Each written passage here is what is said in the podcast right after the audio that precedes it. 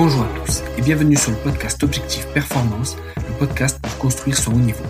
Toutes les deux semaines, je vais interviewer des kinés du sport, prépa physique, coach ou autres, qui amènent et accompagnent leurs athlètes au plus haut.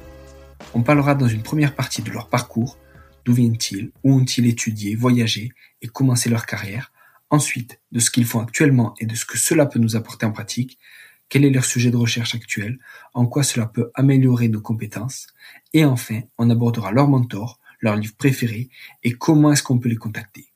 Comme d'habitude, je compte sur vous pour mettre 5 étoiles à cet épisode sur nos minutes et sur Apple Podcast avec un petit commentaire. De la même manière, je vous encourage à partager cet épisode sur les réseaux sociaux, notamment en story sur Instagram.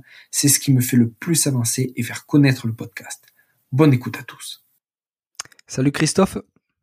Salut Julien. Merci à toi d'avoir accepté ma demande. Eh ben, écoute, un grand merci à toi pour, euh, pour l'invitation. Ravi de, de passer sur euh, Objectif Performance. Top, top, super. Est-ce que tu peux hum, commencer par nous donner ta définition, ta définition à toi de la performance? Ouais, alors je vais pas être, euh, je vais certainement pas être très original. Écoute, pour moi, la, la performance, c'est le, le développement et, et l'optimisation de, de certaines qualités d'un, d'un individu euh, pour que cet individu puisse atteindre l'objectif qu'il, qu'il s'était fixé. Top. Donc l'objectif performance. exactement. Ouais, c'est en gros c'est exactement ça. Top. Et est-ce que tu peux nous expliquer un peu euh, d'où tu viens et euh, où tu as passé ton diplôme de kiné? Ouais, donc moi je suis euh, donc je suis kiné comme tu dis. j'ai fait mon diplôme dans une école de kiné en Belgique à Charleroi de 1998 à 2002. Donc tu vois, je suis je commence à avoir déjà un peu d'expérience et d'ailleurs dans dans quelques jours, la fin juin, je vais fêter les 20 ans de mon, de mon diplôme. Donc on commence à avoir déjà un peu de un, un, un, peu de recul. Donc quand tu commences à parler de recul et que tu regardes derrière toi, c'est que tu as déjà fait du chemin et que tu te je me classe plus parmi les tout jeunes maintenant. Donc euh, donc ouais, un peu un peu un peu d'expérience quand même. Euh, donc l'école de kiné à, à Charleroi en, en, Belgique et puis là je travaille en, en cabinet en cabinet libéral dans la dans la région de de Metz. Ok, ok, super. Et du coup, après le diplôme, tu as direct embrayé sur du libéral euh, dans la région de Metz ou, ou tu fait autre chose avant? Alors, mon premier boulot, j'étais euh, kiné à, l'hôpital, au CHR Metz-Thionville. Et en fait, j'ai été embauché un peu comme, euh, comment on va dire, ouais, comme bouche-trou en fait, euh, où euh, on était un peu itinérant dans tous les services. Euh, sur, sur le papier au départ, c'était pas tout à fait ça, mais finalement j'ai j'ai vu pas mal de choses. J'ai passé presque deux ans.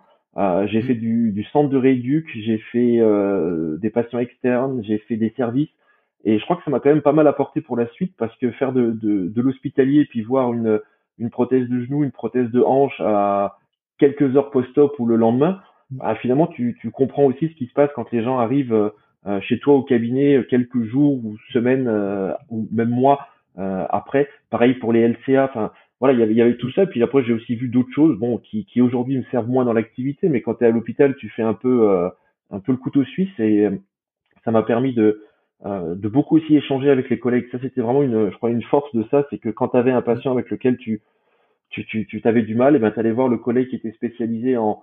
En neuro, en orthotraumato ou autre, et puis voilà, il te donnait des conseils, il te donnait des clés, il te donnait des, des, des, techniques, il te, il te partageait son expérience. Et ça, c'était vraiment intéressant. Donc j'ai fait ça pendant à peu près deux ans. Euh, et ensuite, ben, j'ai attaqué le, le libéral. Voilà. Et puis là, j'y suis tout de suite, enfin tout le temps.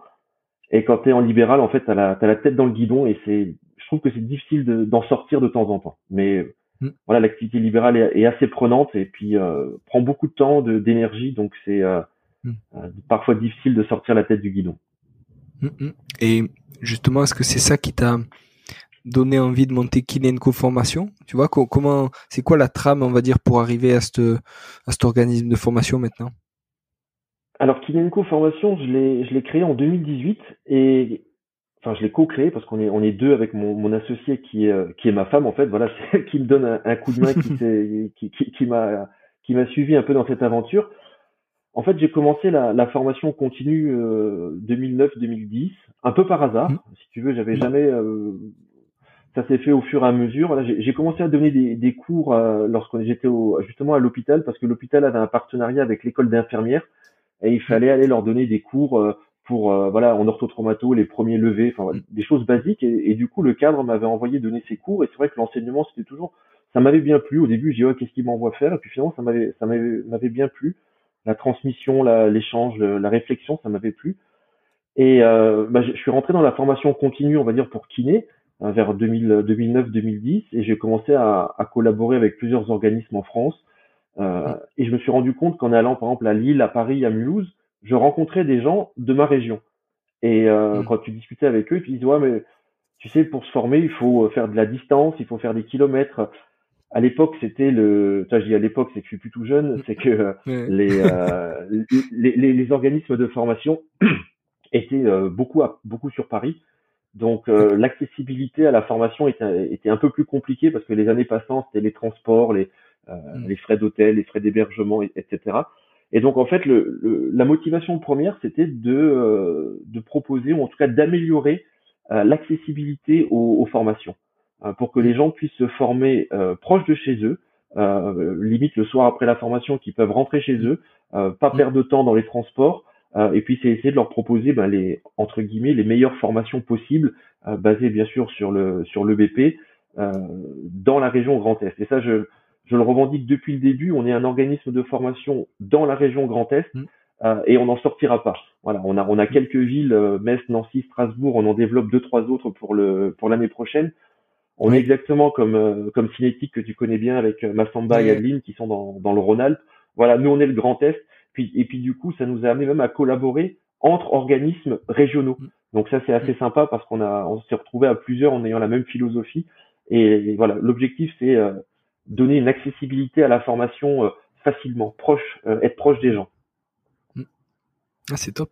Et dans ton activité libérale, quel genre de patientèle tu as?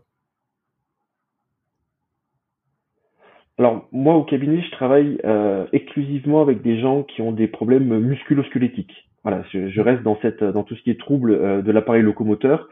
Et là-dedans, j'ai on va dire 50% de patientèle classique dans le musculo-squelettique, c'est-à-dire des lombalgies, cervicalgies, des épaules, des entorses. Euh, et, et la moitié, c'est euh, des sportifs. Euh, mais attention, on parlait de performance tout à l'heure. Euh, j'ai Mm. quelques sportifs. Alors, j'ai pas de haut niveau. Euh, j'ai quelques sportifs de bon niveau. J'en ai quelques-uns qui ont fait l'UTMB. J'en ai quelques-uns qui courent le marathon en 3,30. Enfin, voilà, des gens qui ont fait des plusieurs Ironman. Donc, ça reste quand même des perfs sympas. Mais quelque part, ça reste euh, bah, des amateurs parce qu'ils ont tous leur travail à côté. Parce que le, le sport, c'est en plus de, de tout le reste. Et puis dans les coureurs, j'ai à peu près, j'irais aller une moitié, une petite moitié de, de coureurs à pied, euh, quelques trailers parce qu'on on n'est pas tant une, une région de, de trail que, que ça, comme comme peut être la région de Franche-Comté ou vous, euh, enfin ou, ou le Rhône-Alpes. Mais euh, voilà, cou- coureur à pied, trailer, c'est un peu une discipline que moi j'aime que j'aime bien, alors que je pratique, euh, on, on va dire en, en récréatif, en loisir, Ouais. ou en, tout simplement en, en sport en sport santé. Et euh, j'aime beaucoup cette activité parce qu'il y a pas mal de choses qui se mêlent. Tu as de la, tu as de la biomécanique, tu as de la, du testing clinique, tu as euh, de la thérapie manuelle, du renfort, du conseil, et, ça regroupe un peu tout ce que tout ce qu'on peut retrouver, on va dire toute la palette un petit peu du de ce qu'on a aujourd'hui en kiné ou en, ou en physiothérapie. Hmm, C'est clair, c'est clair. Et tu as fait un DU en méthode et recherche clinique. Pourquoi tu as fait ça et qu'est-ce que ça t'a apporté dans ta pratique euh, libérale? Alors, dans la pratique libérale, alors le, le but de, de ce DU, euh, clairement, c'est pas le plus sexy sur le papier. Euh, parce que te, te, te bouffer en gros des stats et de la méthodologie de Ouais. recherche pendant un an, mais je pense que c'est certainement, ouais, quand tu, quand tu lis le programme, tu dis ouf, l'an- l'année s'annonce longue. Ouais. Mais euh, lorsque tu es dedans, euh, je crois que c'est c'est peut-être la formation qui, depuis ces dernières années, m'a apporté le plus. Euh, alors indirectement pour le cabinet, oui, mais en fait, pourquoi je suis venu à, ce- à ce DU Euh, Parce que euh, quand tu veux, quand tu travailles et que tu veux faire un, un minimum d'évidence-based practice, ben il faut être au courant des évidences scientifiques. Donc tu vas Mm. sur PubMed, tu cherches, et quand il y a une étude qui t'intéresse vraiment, bah, tu vas la lire en entier, tu tu t'arrêtes pas à l'abstract. Mhm. Et euh, quand, euh, quand, quand l'auteur te décrit sa méthodologie de recherche et que tu comprends déjà pas ce qu'il a fait, quand il fait des groupes croisés avec des doubles interventions et qu'il utilise des tests, des tests statistiques que tu connais pas, euh, que c'est pas un student ou un, ou un key 2 que tu Mhm. connais pas, bah, comment tu veux interpréter ça? Euh, comment tu veux être critique, comment tu vas avoir un peu de lecture critique d'articles quand tu comprends déjà pas la méthode ou euh, ou le, les, tests qui sont utilisés? Voilà, quand euh, quand certains font des, des, revues de littérature et que dans la méta-analyse ils utilisent des outils statistiques mm. que tu comprends pas, bah c'est difficile d'aller plus loin. Donc en fait, je l'ai fait vraiment dans ce dans ce sens-là pour essayer de, de, de vraiment mettre à jour sur tout ce qui est euh, recherche et surtout euh, stats pour déjà mieux comprendre. Donc forcément, quand tu comprends mieux un article, tu comprends mieux la discussion, la conclusion, tu comprends mieux les limites, tu comprends mieux les mmh. biais, euh, et, et, du coup, tu l'appliques mieux dans ton dans ton cabinet, parce que dire qu'une étude euh, te donne un résultat euh, fort pour tel tel groupe et qu'il y avait telle intervention et que finalement il y a un gros biais ou que finalement il y a un petit échantillon ou que le test il est on va dire peu significatif. Enfin voilà, il y a, y a, plein de voilà, chacun fixe sa valeur du petit p, utilise le test. Donc c'est intéressant de, de, comprendre et de connaître un petit peu tout ça. Et euh, après, j'avoue, c'est pas le plus le plus glam et le plus fun à suivre, mais tu vois, depuis, ça m'a permis aussi de euh, de suivre quelques étudiants euh, dans leur mémoire. Euh, ça permet de mmh. les encadrer un petit peu, ça permet de d'accompagner de, des gens euh, là, je vais suivre un petit peu les gens qui font actuellement avec nous et là, en partenariat avec la SFMKS, le, le CEC kiné du sport. Donc, ça permet d'accompagner un petit peu les gens dans la rédaction de leur, de article et puis de les, orienter en disant, voilà, déjà, est-ce que, non pas dans l'idée, mais dans la méthodologie. Voilà, dire, euh, OK, il faut faire deux groupes euh, appareillés, etc. Donc, ça permet de, de conseiller et puis de, de, de, suivre un petit peu ça parce que je pense que c'est grâce à ça, en tout cas, qu'on va pouvoir montrer ou démontrer des choses et donc faire avancer les choses. Ah, c'est top, c'est top. Et t'as fait un autre DU, t'as fait DU euh, trail running à l'université de Besançon, du coup, qui est un DU récent. Et pareil, quel, pourquoi tu l'as fait et qu'est-ce que ça t'a apporté? Bah, En fait, euh, je suis allé, je suis allé faire le DU running trail parce que depuis quelques années, j'ai euh, quelques quelques coureurs à pied. Euh, un peu comme tout le monde, comme beaucoup de gens, ils sont ils sont dit bah, on va changer, on va passer de la route au trail. Hmm. Euh, et donc les gens ils, viennent et te disent bah finalement j'avais comme ambition de faire euh, le prochain marathon de euh, telle ville. Puis finalement j'ai changé je vais mettre sur tel trail. Alors nous t'as les Vosges t'as l'Alsace avec un petit peu de dénivelé. Donc ils disent bah tiens je me suis mis au trail de, de Gérard Mer etc et hmm. puis les, les, gens en gros ils, ils, ils adaptent leur modèle. Ils s'entraînent en fait pour préparer un trail comme ils s'entraînaient pour préparer leur marathon. Et donc hmm. j'ai vu revenir des gens qui ont commencé à, à, faire du, du trail avec des blessures mais qui n'étaient pas forcément les blessures, ou on va dire le type de blessures euh, que je connaissais chez le coureur à pied. Euh, il y avait des, il y a des spécificités, il y avait des blessures, euh, des blessures différentes. Euh, j'ai vu bah, beaucoup plus de lombalgie, par exemple, chez les, les trailers que j'avais chez les coureurs à pied. J'ai vu bien sûr beaucoup plus de, de syndrome de la bandelette iliotibiale. Et puis j'ai vu à côté de ça, on, parle performance, mais des gens qui performaient moins. Euh, mmh. Parce que passer du plat au trail avec du dénivelé, avec du D+, du D-, bah, ça demande pas les mêmes euh, qualités physiques. Et donc les, les, les, gens étaient, ils me posaient des questions, ils étaient demandeurs de, de conseils. Euh, et ben du coup je me dis bon bah il faut aller voir un petit peu vraiment quelles sont les spécificités du trail. Et puis euh, il y avait deux DU, hein. il y avait celui-là de, de, Besançon et puis l'autre de Grenoble. Et comme Besançon était plus près de chez moi, bah, j'ai choisi Besançon. Et euh, vraiment euh, très intéressant parce que à niveau universitaire, forcément c'est un DU, et euh, vraiment, chaque intervenant était spécialisé dans son domaine. Hein. Donc, on a eu bien sûr des, euh, des, des, des, Guillaume Millet, euh, des gens que tu connais, Guillaume Servant sur la sur la sur le trail. Enfin voilà. Et, et, on a balayé vraiment le trail de l'entraînement, les pathologies médicales, musculosquelettiques, non musculosquelettiques, parce que ça aussi euh, mmh. les pathologies digestives, etc. Mmh. C'est des choses qu'on n'a pas forcément autant en course à pied, alors qu'en trail, vu la, la durée de l'effort, euh, et puis ensuite on a vu toute la partie aussi entraînement, physiologie, euh, spécificité du trail, euh, l'entraînement en montée, l'entraînement en descente, l'accent sur le renforcement musculaire, la récup, voilà, voilà, tous ces éléments-là ont vraiment été ont été balayés, on va dire de la prépa physique à la prépa mentale jusqu'à la préparation de la course, la récup. Euh, tous ces éléments, la technique, euh, bâton, pas bâton, euh, chaussures, contention, enfin tous ces éléments-là. Donc du coup, ça m'a ça m'a vraiment apporté un peu toutes les réponses et j'ai envie de dire bien plus que les, les, réponses aux questions que je me posais. Donc aujourd'hui, je peux adapter un petit peu le, les gens qui sont demandeurs de, de conseils d'entraînement pour préparer un trail et également les, les suivre dans la prévention ou le traitement des blessures liées, alors pas à la course à pied sur route, mais plus spécifiquement au trail, parce que je, enfin, je crois, je suis même sûr que c'est une activité qui est différente de la course à pied sur route. C'est pas parce que tu es bon sur route que tu vas être bon en trail, et inversement. quand tu passes de l'un à l'autre, il faut t'adapter aux spécificités de, chaque discipline. Mmh, mmh, mmh. C'est clair, c'est clair.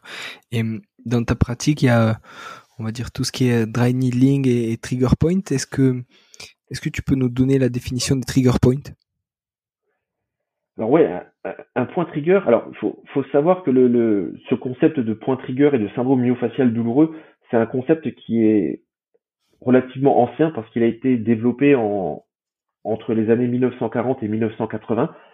Donc aujourd'hui, est-ce que ça doit toujours s'appeler trigger point? Est-ce que ça, ça, doit toujours s'appeler syndrome myofascial douloureux? Je sais pas.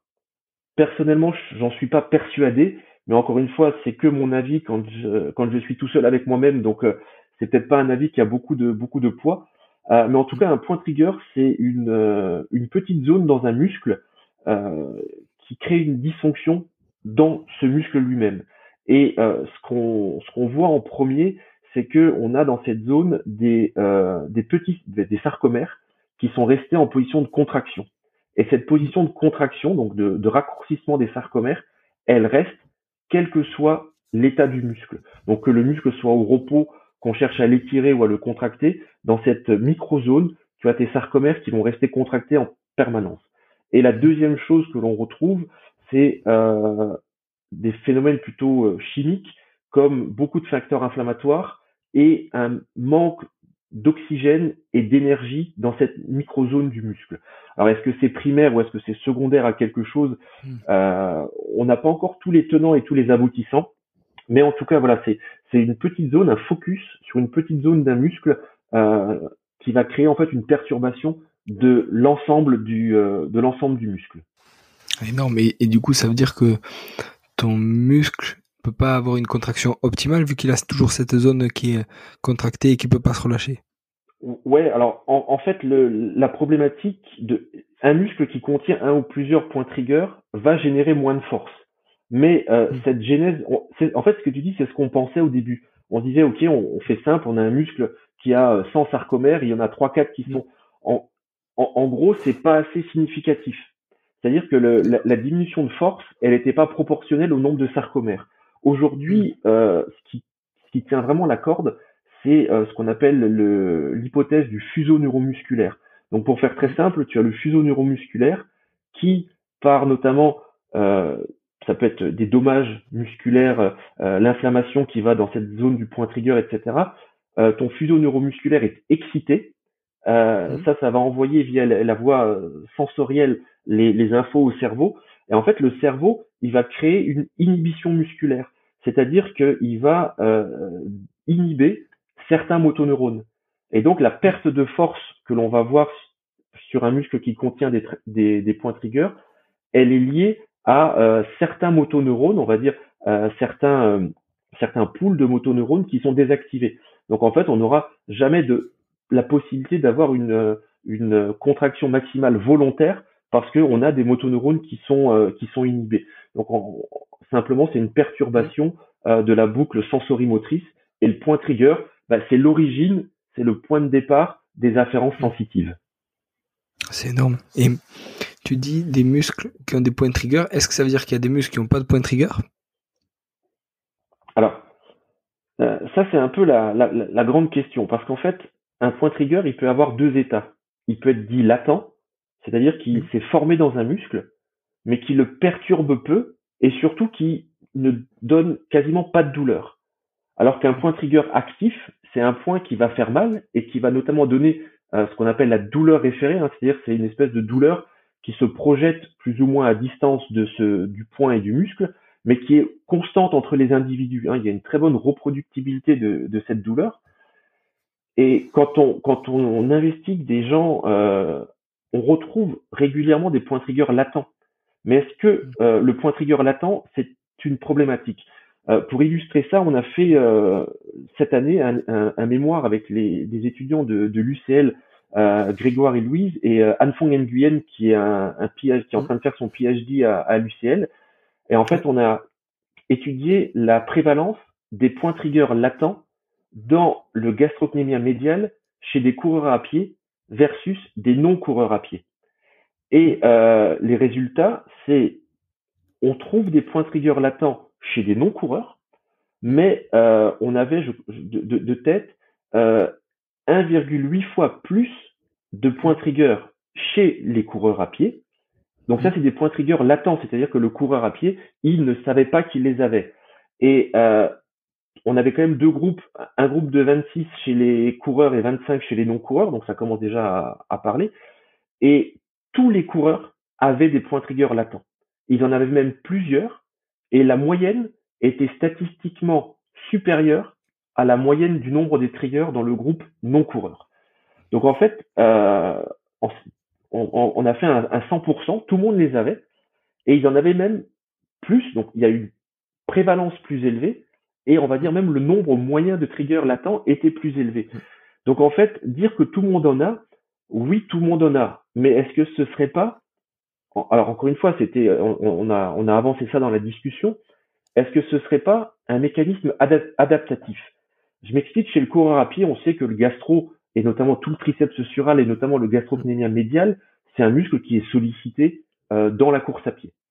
Et on sait également que plus un muscle est raide. Alors quand je parle de raideur, c'est la raideur passive que les Anglais appellent la stiffness. Stiffness. On sait que plus un muscle est raide, plus il va être performant. Et on a fait une deuxième mesure, c'est qu'on a mesuré la raideur sur le point trigger euh, par euh, la myotonométrie.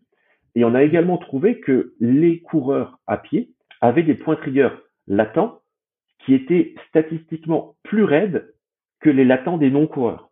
Donc en fait, est-ce que ces points trigger latents ne seraient pas une adaptation suite à la sollicitation musculaire, voilà, pour justement augmenter la raideur et améliorer entre guillemets un petit peu la performance? Donc si c'est des latents et si c'est adaptatif, ben on peut les laisser.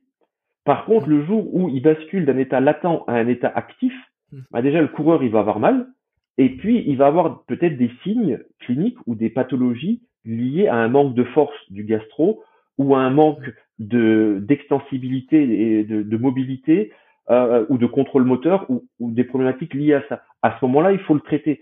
Euh, tu prends euh, dans, quand on fait des formations et dans les populations de kinés, on en retrouve fréquemment dans les trapèzes supérieurs, dans les muscles de l'épaule. Est-ce que c'est pas normal parce qu'on les utilise régulièrement parce que c'est des, mm. des muscles qu'on sollicite tous les jours.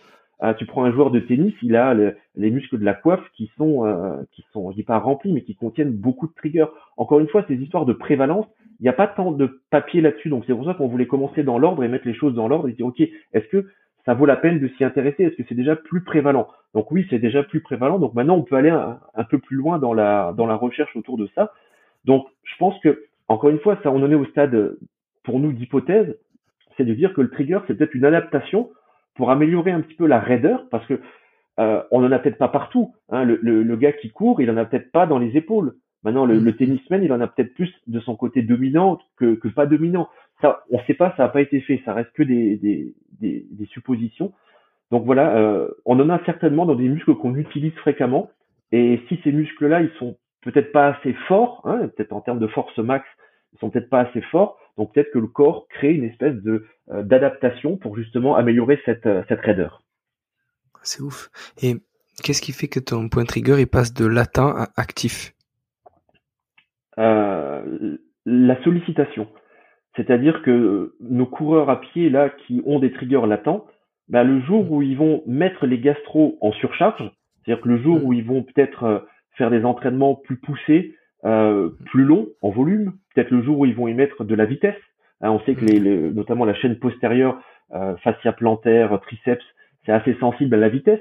Le jour où ils vont faire du fractionné ou le jour où ils vont faire peut-être des sprints ou qu'ils vont tout simplement se mettre en, en, surcharge, ben peut-être que ces points-là, ils vont basculer d'un état latent à un état actif et donc manifester des, des symptômes et c'est surtout de la douleur parce que je crois qu'aujourd'hui nos patients ils consultent avant tout parce qu'ils ont mal.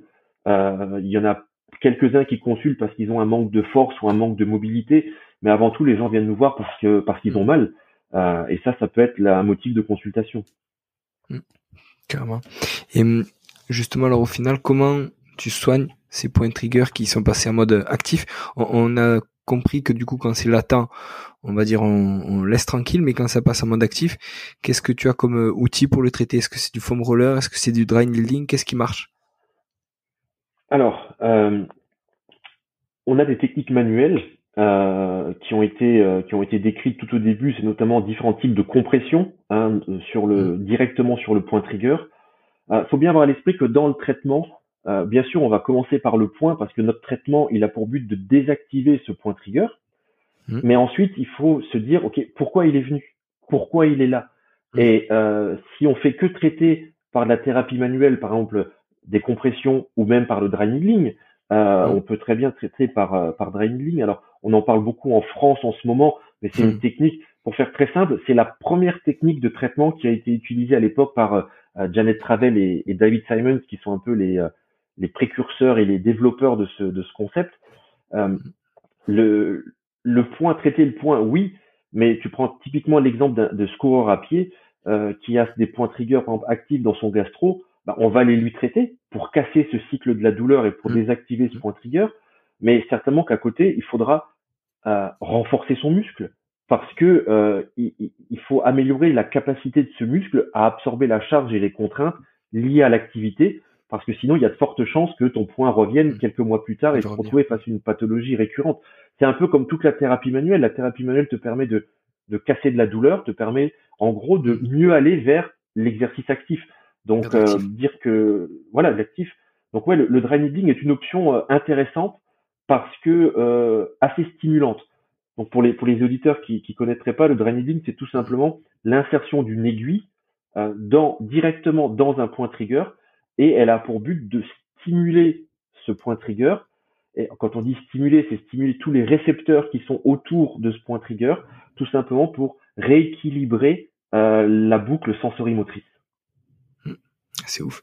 Et hum, quand tu es dans ce point, est-ce qu'après tu, tu stimules l'aiguille? Est-ce que tu la laisses positionner? Est-ce que tu fais euh, d'autres points trigger Alors, nous en France, on a une, enfin en France, ouais, en France, on a une, et puis on dirait plutôt encore assez en, Europe, on a une approche où on va traiter point par point.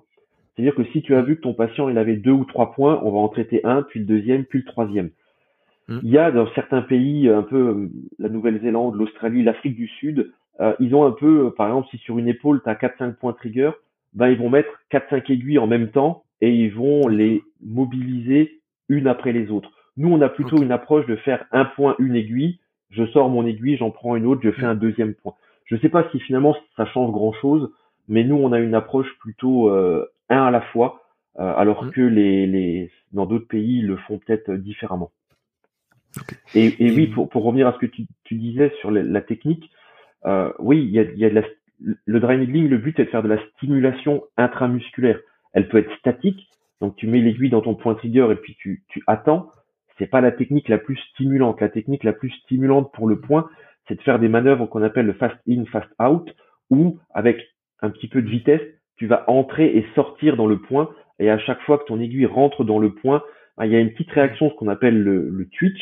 Et cette petite réaction-là, bah, elle signifie que tu es bien rentré dans le, dans le point trigger, même si aujourd'hui, tout le monde n'est pas d'accord sur le, pourquoi du comment du twitch. Euh, mais en tout cas, voilà, c'est une réaction qu'on retrouve assez, assez régulièrement euh, en dry needling. Mais en tout cas, c'est la, la, manœuvre, donc le in and out, fast in, fast mm. out, c'est la manœuvre qui, euh, qui stimule vraiment le plus euh, le point trigger. Ok. Et hum, est-ce que au niveau de la littérature, il y a des papiers justement qui sont en train de sortir là-dessus et qui prouvent son efficacité? Et hum, une autre question, est-ce que justement par exemple en France, est-ce que les physios, les kinés du coup, ont le droit de pratiquer euh, cette, euh, on va dire cette avec ces, ces piqûre sèche, quoi, au final? Je sais pas si on peut dire comme ça. Ouais. Poncture sèche. Alors oui, alors je, vais répondre en premier à ta dernière question. Oui, les kinés sont autorisés à le pratiquer en France et ce depuis juin 2017. Hein, le, Conseil national de l'ordre a pris un, avis où il a autorisé la pratique. Bon, il y a eu euh, pas mal d'évolutions. Euh, dans un premier temps, il fallait faire une formation qui était assez spécifique euh, encadré par l'ordre et le CMK avec un examen à la fin. Et là, depuis euh, le mois de mai, euh, cet, cet, examen final a été retiré. Voilà, on va faire simple, mais aujourd'hui, un kiné pratiquant en France peut hmm. utiliser le dry needling, c'est rentrer dans notre champ de compétences. La seule condition, c'est qu'il doit être formé. Alors, formé après ses études, ou s'il a eu une formation, ou en tout cas des cours, et là je pense notamment aux kinés euh, venant d'Espagne, ils ont un, ils ont un cursus assez, euh, assez euh, conséquent en, en point trigger et en dry needling. Donc eux, ils peuvent justifier d'un certain nombre d'heures et ils sont même plus obligés de faire une formation pour ça. Mais le, kiné qui a fait par exemple ses études en, IFMK en France, il suffit de suivre une, formation, quelle qu'elle soit, peu importe, euh, et puis il peut pratiquer dans son cabinet avec ses patients. Et puis le, deuxième, question, deuxième question que tu te demandais, c'était le, BP. Alors, je, vais, être mitigé parce qu'en fait, euh, le, le, le dry needling se développe beaucoup. Il y a beaucoup d'études et euh, bah, comme tu sais, il y a beaucoup de pathologies, il y a beaucoup de muscles, il y a beaucoup de syndromes. Euh, on sait par exemple que sur la lombalgie chronique, le dry needling est relayé au stade d'adjuvant. Voilà, il fait pas mieux que d'autres interventions. Euh, et on sait aussi, on connaît le gold standard, euh, éducation thérapeutique, exercice actif. Donc dans cet exemple-là, euh, on sait que le dry, c'est au mieux un adjuvant.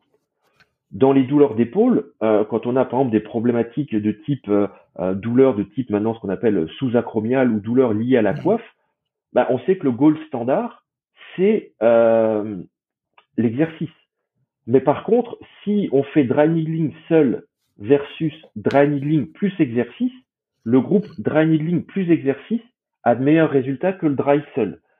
Et je crois que par exemple l'épaule c'est un, bel exemple parce que en termes de prévalence chez les gens qui ont des douleurs euh, non spécifiques d'épaule, on retrouve dans 77% des cas des points triggers dans le muscle infraépineux.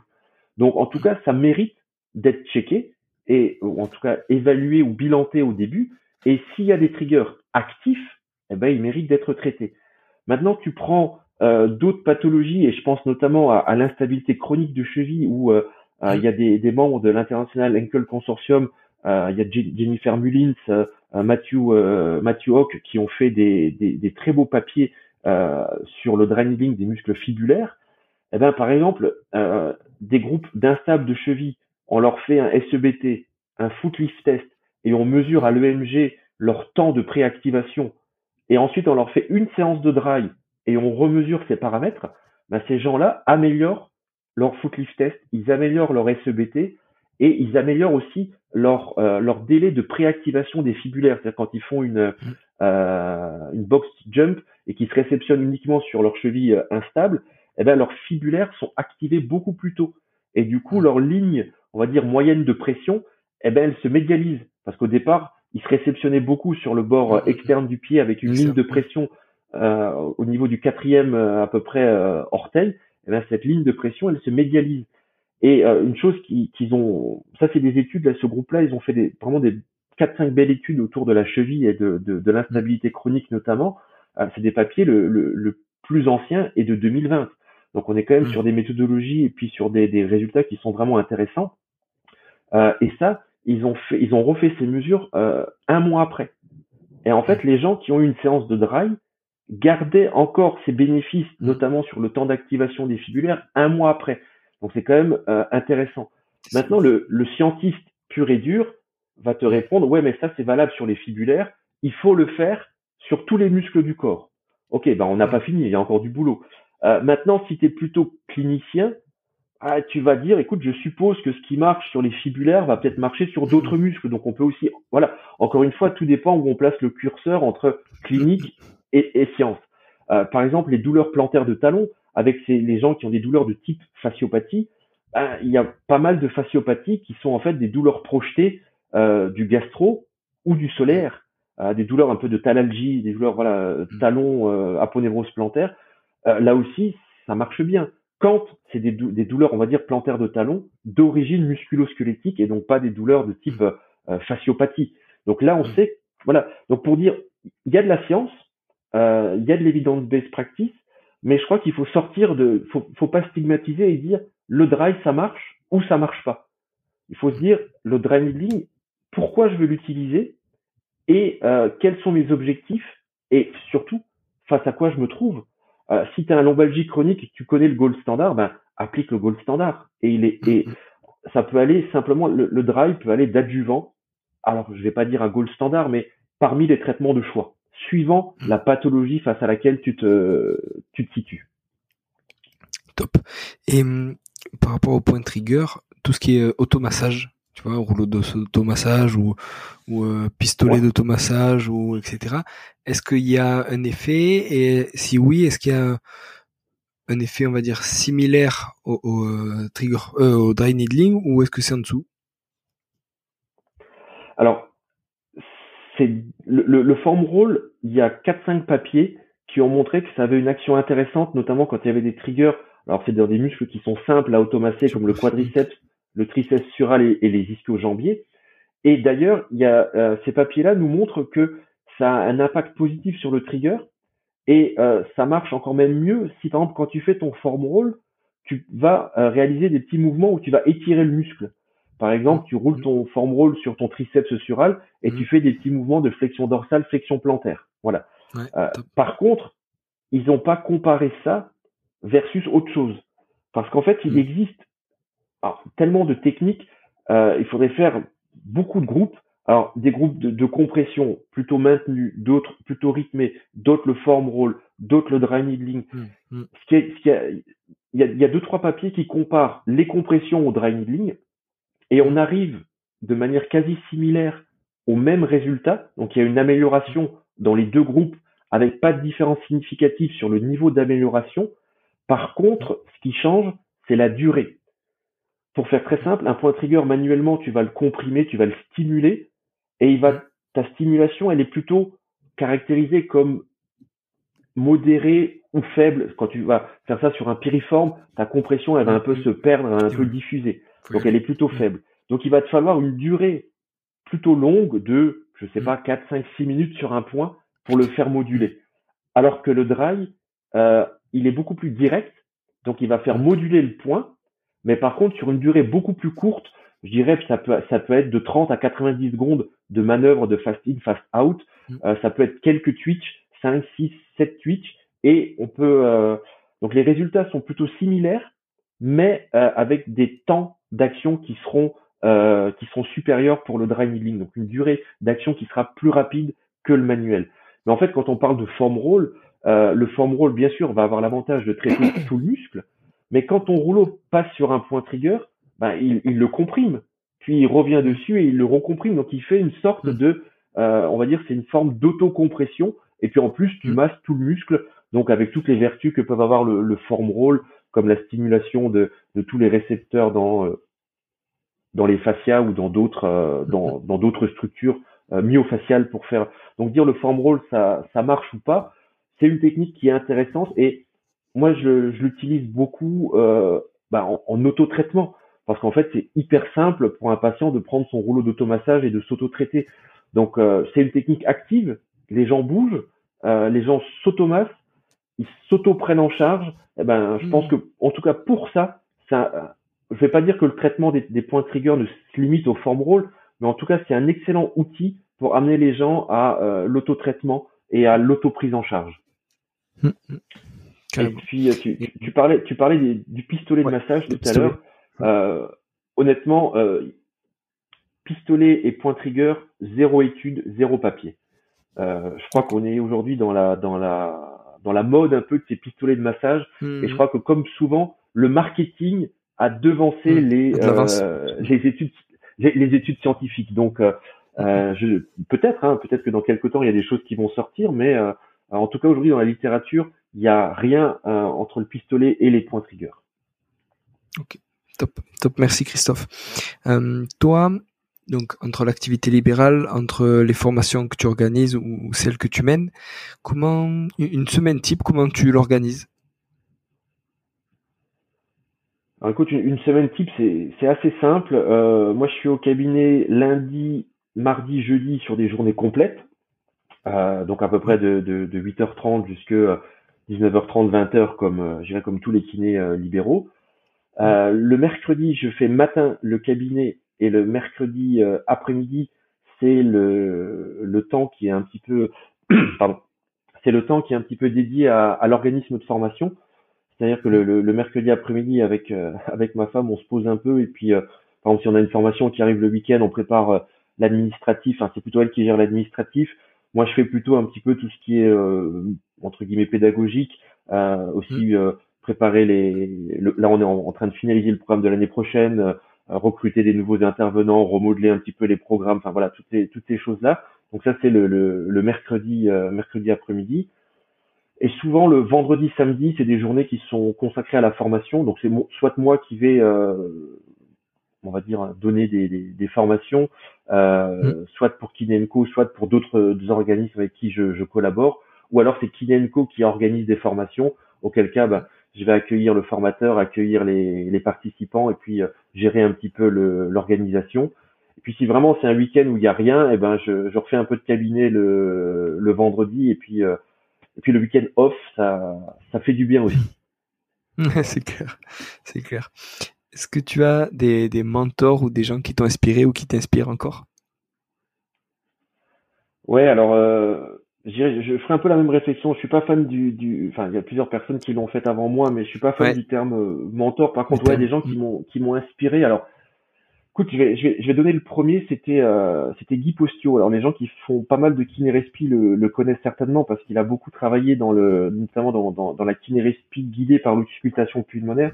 Alors, qu'est-ce que c'est à faire là? C'est que durant mes études, Guy Postio, c'était notre, notre prof de kinérespi et il prenait avec lui chaque année euh, deux étudiants pour faire un mémoire.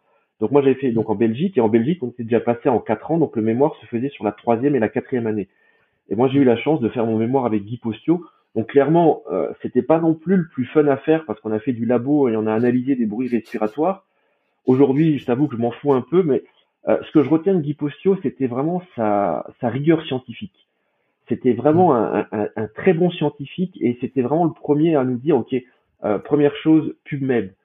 On regarde, mm. on lit, on compare, on fait une synthèse. Donc si tu veux, il nous a vraiment. Alors, quand on était dedans, euh, pour nous, c'était vraiment too much. Quand on s'est dit, punaise, il faut encore montrer ça par une étude, il faut encore. Euh, bon, mais par contre, maintenant, quand il sort de tout ça, tu dis, ok, il m'en reste quand même une bonne base. Euh, L'esprit critique, il nous l'avait déjà inculqué. Donc voilà, Guy Postio pour commencer. Euh, la deuxième personne, c'est Pascal Gouilly, qui est aujourd'hui euh, directeur de l'IFMK de Nancy, mais qui à l'époque où j'ai commencé à travailler au, au CHR, c'était mon, mon, cadre sup. Puis comme j'ai dit un peu précédemment, c'est lui qui m'a au départ un petit peu euh, m'a dit tiens, tu vas aller donner cours à l'école euh, d'un pour ça, tu vas. Pascal, c'était un peu un, un hyperactif de la kiné. Il était dans euh, il était à la SFP, il était dans la société de pneumo, il était, euh, hmm. il a fait partie des développeurs, il était rédacteur en chef de mémoire de kinésithérapie la revue. Enfin voilà, il a, il a fait pas hmm. mal de choses. Euh, j'ai fait un petit séjour, enfin en tant que kiné, j'ai pris un peu la, la réanimation et puis il m'a dit bah écoute, il nous faudrait un petit article dans Kiné la revue. Donc on avait fait à l'époque un petit un petit fichier central ensemble, on avait publié ensemble. J'avais suivi deux trois mémoires avec des étudiants. Euh, il m'avait demandé, de... donc si tu veux, il m'a mis un peu le pied à l'étrier pour, pour beaucoup de choses, euh, et puis il m'a donné envie de m'intéresser à euh, plus que la kiné. C'est-à-dire que, que, que, la kiné, ce soit bien sûr mon métier, euh, mais d'essayer de le faire le mieux qu'on le peut. Et j'ai envie de dire, c'est un peu lui qui m'a transmis dès le début un peu cette passion. Euh, ça, c'était vraiment, euh, vraiment quelqu'un qui m'a, qui m'a marqué, vraiment pour sa passion pour le métier. Tu vois, aujourd'hui, il est directeur de l'IFMK de Nancy et il a créé le syndicat des, des directeurs d'IFMK. Enfin voilà, dès qu'il y a un truc, dès qu'il y a un vide quelque part, il, il, va créer, il va créer ce qui, ce qui va bien. Donc pour ça, voilà, merci Pascal s'il aura l'occasion de, de nous écouter. Et puis après, ben, j'ai fait beaucoup de rencontres. J'ai rencontré des gens qui, qui étaient très, ouais, inspirants par. Euh, je pense euh, par exemple à, à, Fabrice Barriec, qui est un, un kiné euh, mmh. thérapeute manuel sur Paris, euh, quelqu'un de, de, très humble et qui, euh, qui, qui, a, qui ne rejette pas la thérapie manuelle, mais qui l'a fait évoluer, euh, qui a fait évoluer sa pratique autour de la thérapie manuelle. Alors, il fait pas que ça, bien sûr, mais c'est ça, on va dire un peu sa spécialité, mais il a, il, a eu cette richesse de la faire évoluer euh, de la loi de la concavité-convexité d'il y a 10-20 ans aux effets neurophysiologiques d'aujourd'hui. Donc voilà, cette mmh. remise en question, voilà, c'est vraiment intéressant. Et puis d'autres rencontres avec des gens que tu connais, euh, Massamba Mbaye, euh, qui m'a qui m'a beaucoup beaucoup sensibilisé sur tout l'aspect euh, actif, renfort et, et, prépa physique. Euh, mm, mm. En gros, tu penses savoir renforcer un muscle, puis tu discutes avec Mas, quoi, et tu te rends compte que euh, bah, que, bah, voilà, c'est ça. Donc euh, donc voilà, ça, donc, voilà, c'est je crois, et je crois que son son, son parcours, hein, bah, tu as eu l'occasion de l'interviewer, donc les, les, auditeurs connaissent son parcours. Il vient de la prépa physique, et, et je crois qu'on a beaucoup de choses, euh, nous physio kinés, mm. euh, à aller chercher. Euh, bon, en gros, chez les STAPS, voilà, il euh, y, a, y, a, notamment dans le renfort. Alors, on peut faire de la kiné sans faire de la prépa physique, mais aujourd'hui, quand tu quand tu rééduques un LCA, tu fais du renfort quand tu rééduques une épaule, tu fais du renfort. Mmh. Et je parle pas que du sportif, hein, ça peut être monsieur tout, monsieur tout le monde. Donc là, clairement, ouais, euh, masse. Et puis je dirais euh, quelqu'un que tu connais encore mieux, bah, c'est euh, c'est François Fourché. Euh, J'adore l'homme euh, et j'adore aussi le, le, le physio qu'il est parce que il est riche de toutes ses expériences. Et, et surtout, c'est quelqu'un qui est impliqué dans la recherche, mais j'ai envie de dire de la recherche qui a du sens. C'est-à-dire que quand il fait un, un, papier ou quand il cherche quelque part, c'est pour répondre à une question de terrain ou c'est pour appliquer ça à une question de terrain. Parce que euh, voilà, il y a des gens qui sont dans des labos et puis je les comprends, ils sont payés à sortir des papiers ou enfin en tout cas pour mm. faire vivre le labo, il faut sortir des papiers. Mm, Donc mm. ils sortent des papiers pour euh, publier et faire des papiers. Mais François, alors que ce soit le gainage du pied, que ce soit euh, sa participation avec l'international le, le, consortium aux critères du ROST, aux critères du PASS, voilà, il y, a toujours du sens dans ce qu'il fait. Voilà, et surtout du sens clinique pour nous, kinés libéraux. On est dans la mine et on sait que si on va prendre un de ces papiers, ben ça va nous apporter quelque chose. Voilà. Donc je crois que le l'homme et puis le, le kiné qu'il est sont, sont, vraiment. Moi, je trouve que c'est quelqu'un d'assez exceptionnel et d'assez singulier, mais dans le bon sens du terme, assez unique, mm. euh, notamment on va dire dans le paysage francophone, parce que des comme lui, voilà. Puis il emmène des gens, dans, il emmène des jeunes comme comme Romain, comme enfin, il, il, emmène du monde avec lui euh, à, la tour dans son sillage. Euh, il transmet sa passion, mais il transmet son savoir aussi. Et puis euh, c'est quelqu'un qui a beaucoup de public, mais qui est humble. Donc voilà, beaucoup de beaucoup d'admiration pour euh, pour François. Il y en a beaucoup d'autres, mais voilà, je je cite les les, les, les, principaux et puis bien sûr tous tous les tous les gens que j'ai rencontrés euh, en formation, euh, tous les gens que j'ai rencontrés dans les organismes, Aurélien à Lille, Mathieu au GMK, voilà tous tous ces gens-là, on est tous différents, mais on a tous quelque chose à apprendre à l'autre et quelque chose à, à apprendre des autres. Et du coup, pour tous ceux qui n'ont pas encore écouté les épisodes euh, tu citais Massamba, Massamba c'est l'épisode 34, François c'est l'épisode 16 et Romain c'est l'épisode 30. Donc voilà, s'ils veulent en savoir plus un peu sur euh, euh, ces gens-là et voilà qui sont très très inspirants aussi, donc foncez foncez écouter les épisodes si c'est pas déjà fait. Et Christophe, en termes de livres, est-ce que est-ce qu'il y en a que tu relis régulièrement? Est-ce que tu peux nous en conseiller des livres qui t'ont marqué, qui t'ont aidé?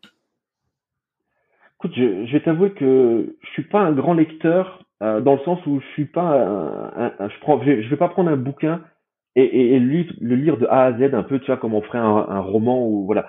Moi je suis plutôt sur des, des bouquins euh, pratiques c'est-à-dire des bouquins dans lesquels je vais plutôt piocher des trucs régulièrement. Je crois que le, dernier livre que j'ai lu il y a il y a, il y a 3-4 ans euh, alors celui-là je peux le conseiller mais il est intéressant pour tout le monde c'est pas propre à la physio c'est la la 25e heure c'est un bouquin qui m'a énormément aidé dans la dans l'organisation. Euh, c'est une équipe de jeunes qui ont qui ont écrit ce bouquin sur comment gagner du temps. En gros, comment rajouter une heure à ta journée, euh, comment t'organiser, comment hiérarchiser les, les, les tâches. Donc celui-là, il m'a beaucoup aidé. Sinon, des, des bouquins euh, que j'ai un peu au cabinet, que, on va dire comme bouquin euh, que j'ouvre régulièrement, euh, c'est le livre de, de Shoulder Rehabilitation, où en fait c'est un bouquin qui fait que d'exercices pour l'épaule. Donc en fonction, est-ce que tu as une épaule instable, une coiffe, euh, euh, et que tu es un peu à court d'imagination ou que tu veux chercher un exo un peu spécifique, bah, c'est un bouquin que je vais que je vais feuilleter. Euh, je prends le livre des sur le renforcement des, des fessiers de, de Brett Contreras. ça aussi, c'est un bouquin où tu dis bon ok tiens là dans telle activité, je voudrais faire bosser le le grand fessier, le moyen fessier, et je voudrais changer un peu. Voilà, donc ça c'est des c'est des bouquins qui euh, que, que j'ai voilà comme ça au, au, cabinet puis que je que je feuillette euh, que je feuillette régulièrement.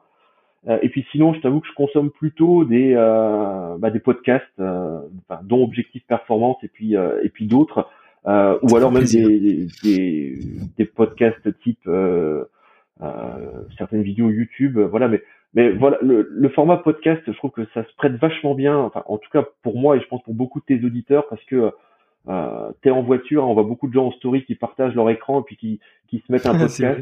voilà, et puis ça, ça optimise le temps. Je vois, moi, je suis, je suis mm. encore parti à, à Lille la, semaine dernière. Et ben, j'ai écouté le dernier, le dernier épisode de ton podcast. Euh, du, on, a du temps, on est en voiture. Et ben, mettons ce temps à profit et puis écoutons ça. Mm. Euh, tu veux en réécouter un autre, tu veux, euh, mm. euh voilà, tu, c'est, c'est, ça, ça s'y prête bien. Alors que finalement, la lecture, bah, en voiture, tu peux pas le faire. Euh, puis, euh, voilà, t'es à la maison, tu fais quelque chose. Non, mais ça marche moins bien. Euh, ça, ça marche beaucoup moins bien. tu peux, ah, je le déconseille à nos auditeurs le, de lire ou de faire une vidéo en roulant évidemment, mais euh, voilà où, où tu es à la maison, tu bricoles, tu fais un truc, tu mets les tu mets les AirPods et puis tu écoutes un petit podcast et puis c'est toujours pareil. S'il y a des choses qui t'ont marqué, bah tu reviens, tu prends des rêves et puis tu creuses. Mais euh, autrement, je trouve que ça s'écoute vraiment bien et puis euh, je crois que j'ai dû écouter ouais 80 ou 90% de, de tes podcasts et c'est c'est bien cool en tout cas Julien. Merci. Top. Bah, bah, merci beaucoup. Merci beaucoup, ça me fait plaisir et s'il y a des gens justement qui veulent te contacter et, en savoir plus sur toi ou, on va dire venir à tes formations, comment comment on peut te contacter? Par quel biais, par quel réseau euh, social? Écoute, moi je suis sur euh, Facebook et Instagram. Bon, écoute, comme j'ai dit, hein, j'ai 20 ans de diplôme, donc j'avoue que je suis un peu plus Facebook qu'Insta, mais on se met sur Insta également. Alors j'ai un, un compte Insta euh, avec mon nom, Christophe Broy, pareil sur Facebook. Il y a la page Facebook et le compte Instagram de Kinenco Formation. Les gens qui veulent me contacter, contacter directement, bah, vous pouvez le faire par euh, Facebook Messenger. Euh, ça, je réponds, euh, je réponds assez facilement. Il vous suffit de, m'envoyer. Ou si certains veulent m'envoyer un mail, l'adresse c'est broixchristophe, b r o y Christophe, le tout en minuscule et attaché, orange.fr. Ou alors sur le site kinencoformation.fr, vous avez l'adresse mail de, de, contact pour entrer en contact avec l'organisme. Donc par ces deux adresses mail ou Facebook ou Instagram. Top, parfait. Merci beaucoup Christophe. Bah, écoute, merci beaucoup Julien pour euh, pour l'invitation, puis euh, très honoré de, de faire partie maintenant de la de la team Objectif Performance et puis d'être d'être passé après tous ces gens qu'on a cités, euh, tous ces gens prestigieux. Merci, merci Julien. merci à toi, merci. À très bientôt.